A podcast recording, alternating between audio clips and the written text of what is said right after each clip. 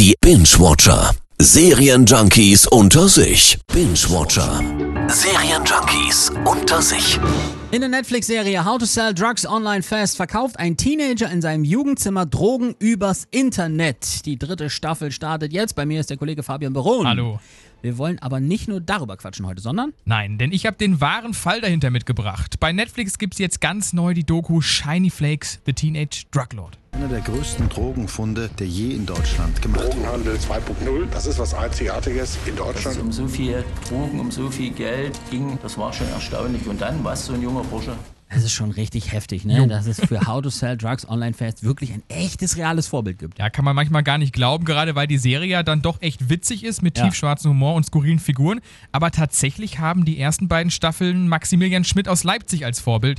Der wurde 2015 im Alter von 20 Jahren verhaftet, weil er online unter dem Decknamen Shiny Flakes, so wie dann auch die Doku heißt, rund eine Tonne Drogen und Medikamente verkauft hat. Das Eine Tonne! Viele haben den Shop durch Suchen auf Google auch gefunden. Es wurde im Voraus bezahlt, dann wurde es bearbeitet und versendet. Aber eben statt Schuhen eben Drogen. Tja, die Doku über ihn geht entspannte 97 Minuten und besteht aus Interviews mit ihm und den Ermittlern.